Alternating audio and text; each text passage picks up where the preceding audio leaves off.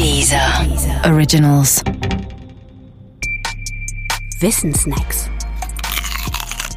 Macht und Märkte.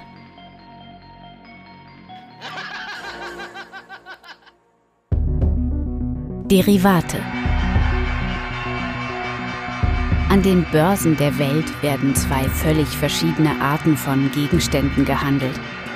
Einmal sind es reale Gegenstände. Schweine zum Beispiel, Getreide, Kaffee, Öl, Gold, Geld oder auch Firmenanteile in Form von Aktien. Getauscht werden echte Waren gegen Geld. Das andere Mal geht es nicht um echte Waren, sondern um Rechte und Pflichten, die gehandelt werden. Zum Beispiel um das Recht, zu einem bestimmten Zeitpunkt Schweine, Getreide, Kaffee, Öl, Gold, Geld und auch Aktien kaufen oder verkaufen zu dürfen.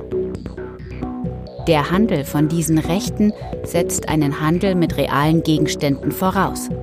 Es ist kein primärer, sondern ein sekundärer, also ein abgeleiteter Handel. Oder vornehmer gesprochen, der Handel mit Derivaten.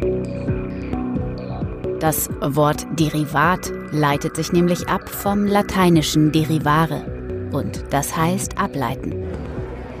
Derivate gibt es sehr, sehr viele. Manche heißen Optionen oder Optionsschein, andere Zertifikate, Futures und vieles mehr. Derivate haben ihren wirtschaftlichen Sinn. Sie dienen als Versicherung und zwar als Versicherung gegen Preisschwankungen für ein Flugunternehmen ist zum Beispiel eine vernünftige Planung sechs Monate im Voraus nur dann möglich, wenn der Ölpreis einigermaßen stabil bleibt. Da das aber so gut wie nie der Fall ist, kann sich das Unternehmen für vergleichsweise geringes Geld mit einem Derivat gegen zu starke Schwankungen versichern. Es kauft sich einfach das Recht, in sechs Monaten Öl zu einem bestimmten jetzt schon feststehenden Preis zu kaufen. Damit wird nun die Planung möglich. Allerdings haben Derivate diesen Versicherungscharakter heute viel weniger als früher. Heute sind die meisten von ihnen reine Spekulationsinstrumente von Kleinanlegern. Würden die nämlich mit den eigentlichen Waren handeln, dann müssten sie auch über das entsprechende große Geld verfügen. Tun sie als Kleinanleger aber nicht.